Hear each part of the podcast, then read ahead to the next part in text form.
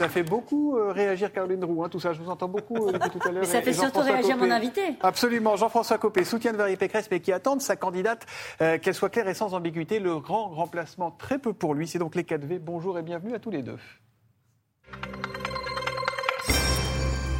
Sans trahir de secret, Jean-François Copé, vous réagissiez parce que vous, vous me disiez à l'instant sur la chronique d'Axel de Tarlet, c'est moi qui l'ai fait. Bah, à l'époque, oui, on Bon. a fait la charte du contribuable quand j'étais ministre du budget. Voilà.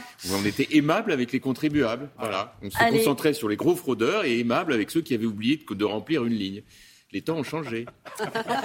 Allez, on parle du Mali. Le président réunit euh, ce soir un mini-sommet avec plusieurs dirigeants africains à la veille du sommet Union africaine à Bruxelles jeudi et vendredi. La question euh, du départ de la France du Mali est désormais donc clairement posée. Est-ce que plier bagage serait un échec? Bah, c'est toujours un échec, surtout quand c'est dans un contexte euh, comme celui-là, avec euh, euh, sur place une armée française qui a été absolument euh, exceptionnelle de courage. Moi, je m'y suis rendu. J'ai vu aussi bien euh, d'ailleurs au Mali qu'à Niamey, qui est la base aérienne, où on va probablement devoir rapatrier une partie de nos troupes. Je trouve qu'on a évidemment beaucoup attendu, beaucoup subi, et qu'il est temps de reprendre la main. Il y a une responsabilité particulière du chef de l'État dans la gestion de cette crise ou est-ce que Bon, les tout le monde aurait fait cette- pareil savez, à sa place D'abord, c'est des sujets extraordinairement euh, difficiles. On n'est pas là pour donner des leçons. On est même là pour être euh, soudés euh, face à des ennemis, parce que les terroristes que nous combattons, euh, c'est des ennemis de la France. En même temps, je pense qu'on a peut-être perdu un peu de temps, qu'on s'est laissé trop imposer les choses, parfois un peu humilié.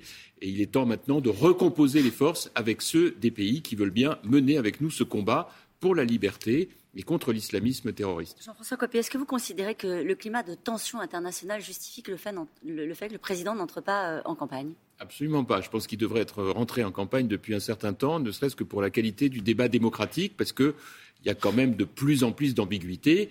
Et euh, au rythme où ça va, il faut quand même qu'il essaie d'assez vite être, de rentrer dans cette campagne s'il est candidat, parce qu'en juillet, ce sera trop tard quand même. hein. On va venir sur le climat de la campagne présidentielle, mais d'abord un mot, je voudrais avoir votre avis sur la nomination au Conseil constitutionnel, euh, une nomination en particulier qui suscite des commentaires.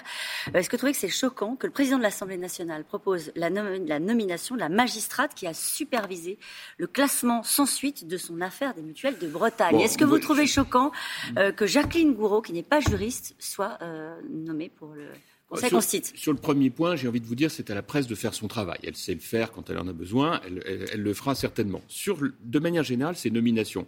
Moi, je voudrais appeler l'attention sur un petit détail. C'est qu'il faut des juristes au Conseil constitutionnel et qu'aujourd'hui, on commence à avoir un déséquilibre par le nombre de politiques par rapport aux juristes. Et dans une période où l'extrême droite euh, menace de prendre le pouvoir et, et explique toute la journée qu'elle va s'asseoir sur l'état de droit, hein, regardez les dernières déclarations de Zemmour sur ce sujet, je pense qu'il est bien d'avoir quand même au Conseil constitutionnel des gens qui vont garder la grande maison de l'état de droit, Hum, Là, vous visez la nomination de Jacqueline Gouraud, proche de François Bayrou. par exemple. par exemple. Euh, dans deux enquêtes euh, d'opinion, dans deux sondages, Éric Zemmour, vous en parliez à l'instant, arrive devant Valérie Pécresse. La dynamique est-elle toujours de votre côté? Bah, écoutez, la dynamique, vous savez, dans une campagne présidentielle, ça va, ça vient. Vu le tombereau d'insultes et d'injures que Valérie Pécresse a pris pendant les 48 dernières heures. D'insultes ce- bah, Oui, enfin, elle en a pris beaucoup quand même euh, depuis ces deux, trois jours. Bah, vous ne faites pas l'étonner. Bah si, Bah, si, elle- si, non, je mais- cherche les insultes, Oh, les bon, critiques. écoutez, on a tout. Oui, bah, critique, allez, ok. Enfin, vous savez, parfois, la critique, quand elle est un peu excessive, elle va assez vite de, de l'autre côté, de, dans la- le côté obscur de la force. Je trouve que c'est trop. Voilà. Je, je- je pense qu'il y a un moment où l'acharnement, moi qui euh, ai eu à le subir il y a quelques années, euh, c'est trop. J'ai envie de vous dire, il faut remettre. Bah, bah, il y a une espèce d'ambiance depuis trois jours qui consiste à expliquer que tout ce que Valérie Pécresse, par définition, n'est jamais bien. Alors je voudrais quand même rappeler que c'est elle qui a le programme euh, politique le plus structuré, euh, le, plus, le plus précis. Et on dit, ah bah oui, mais il y, a- il y a trop de détails, on n'arrive plus bien à lire. Bon. Après, euh, on dit, ah oui, mais elle n'a pas fendu assez l'armure. Puis quand elle en dit un peu sur sa famille, on dit, mais pourquoi elle a dit tout ça? Enfin, C'est trop. Vous Voilà. pensiez que ce serait un parcours de santé ou pas? Non, pas du tout. C'est des, des parcours extraordinairement difficiles, Ouais. les campagnes présidentielles. Je veux simplement dire que c'est pas mal si on peut rééquilibrer un peu. Parce que le vrai sujet n'est pas là. Je Le ne vrai- comprends pas qui vous visez, Jean-François Copé, en disant ça. Vos adversaires politiques, les commentateurs, qui? Mais vous savez, c'est des ambiances générales. Bon, Ouais. c'est- bien sûr, c'est les commentateurs, c'est les responsables politiques, mais peu importe. Mon point, il n'est pas là. Mon point, il est que cette campagne présidentielle se fait dans un contexte où on a un président sortant qui retarde le plus possible son entrée en campagne. On va dire que c'est de bonne guerre, sauf que du coup, ça fausse to- totalement le débat, et que ça laisse Valérie Pécresse seule candidate de gouvernement au sens noble du terme, c'est-à-dire responsable de ce qu'elle dit, euh, face à deux candidats d'extrême droite qui, à eux deux, représentent pratiquement 30% des intentions de vote aujourd'hui. Or, euh, Caroline Roux, il y a une question que personne ne pose. Qu'est-ce qui fait qu'à la fin du quinquennat de M. Macron, il y a 30% d'intentions de vote pour l'extrême droite? Est-ce que ce n'est pas un sujet qui peut caractériser une certaine forme d'échec pour ce quinquennat? C'est son bilan. C'est son bilan. Bah, écoutez, en la candidature d'Éric Zemmour et le score de Marine Le Pen. Si on considère, Caroline Roux, que quelque part, l'extrême droite, elle incarne le mécontentement, l'inquiétude des gens. Que c'est d'ailleurs là-dessus que les candidats d'extrême droite jouent toujours. Euh, c'est les théories de l'extrême droite classique.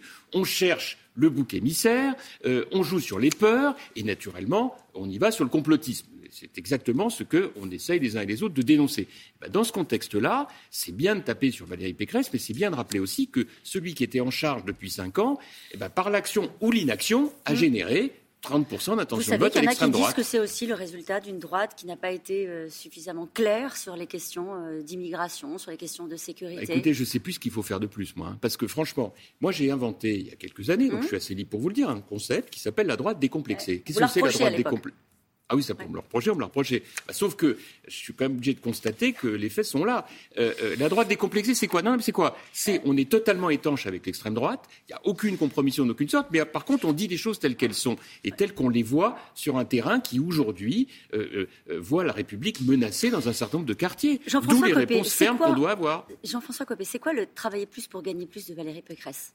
Ça martingale un des, marqueurs essentiels euh, nécessaires pour ce pays, c'est-à-dire l'idée que la réponse première au problème du pouvoir d'achat des Français, c'est de leur permettre de leur permettre, s'ils le souhaitent, de travailler plus pour gagner plus. Donc c'est la, reprise de la campagne de 2007. Mais où est le problème? Je sais pas. Mais c'est des idées qui n'ont pas disparu euh, une fois que Nicolas Sarkozy a été battu à l'élection présidentielle. Le sujet y demeure et c'est même de plus en plus prégnant. C'est un des sujets majeurs avec celui de, de, la, de, la, sécurité. Donc sur ces deux sujets, si les Français expriment un mécontentement, c'est bien qu'il y a une réponse à trouver. Mm. D'où cette idée de dire entre l'extrême droite d'un côté euh, qui est euh, dans la stigmatisation et la tension, et de l'autre un président de la République qui a montré une impuissance par rapport à tout ça, il y a évidemment une droite moderne qui doit, avec Valérie Pécresse et ceux qui la soutiennent, porter un projet. Voilà, c'est ça qu'elle a appelé d'ailleurs la Nouvelle-France. Est-ce qu'elle va arrêter les grands meetings?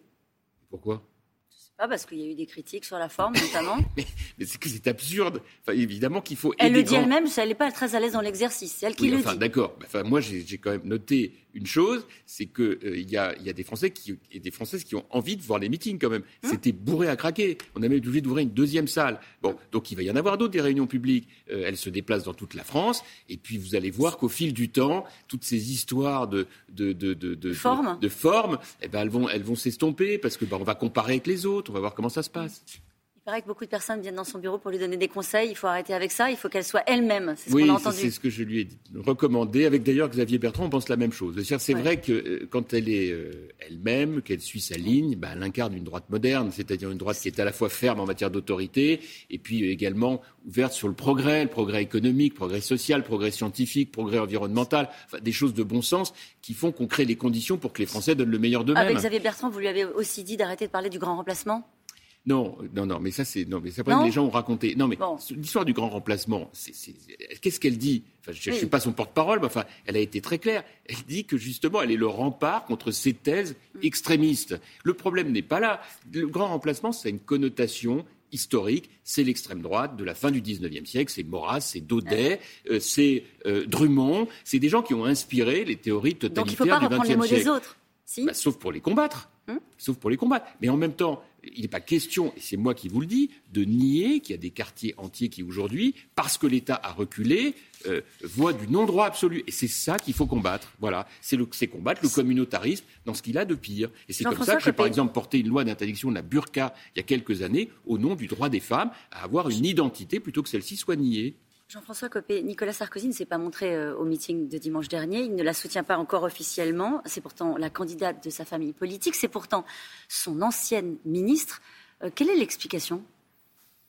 À mon avis, elle n'est pas politique. Hein. Elle est plus psychologique que politique. Euh, voilà. C'est de là ne pas Non, je pense que pour Nicolas Sarkozy, qui a été ancien président de la République, c'est un peu compliqué d'imaginer que quelqu'un à droite lui succède, peut-être. Euh, je pense aussi que le fait qu'il y ait un ancien, qu'il y ait un nouvel ancien président de la République, si M. Macron est battu, peut-être que ça peut aussi poser des interrogations pour lui. Peut-être enfin que tout ça euh, euh, va, se, va s'apaiser. En tout cas, moi, je le souhaite pour, euh, pour sa famille politique qui l'attend. Ce serait une faute qu'il ne soutienne pas la candidate de sa famille politique. Là, moi, j'ai bien, bien longtemps que je donne plus les bons et les mauvais points.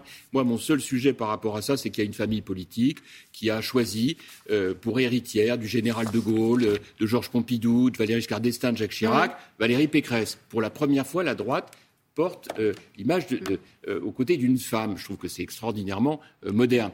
Bah, je trouverais, comme tout le monde, dommage que, euh, ça s'arrête là. Voilà, c'est tout. Merci beaucoup, Jean-François Copé. Emmanuel Macron devrait être rentré en campagne depuis longtemps, dit Jean-François Copé, en janvier, en juillet, pardon, ce sera trop tard, euh, ironise et, sagace l'ancien ministre qui, dans la colonne bilan, retient qu'après 5 ans de mandat, Emmanuel Macron a généré 30% d'intention de vote pour l'extrême droite. Jean-François Copé, qui était donc l'invité des 4V.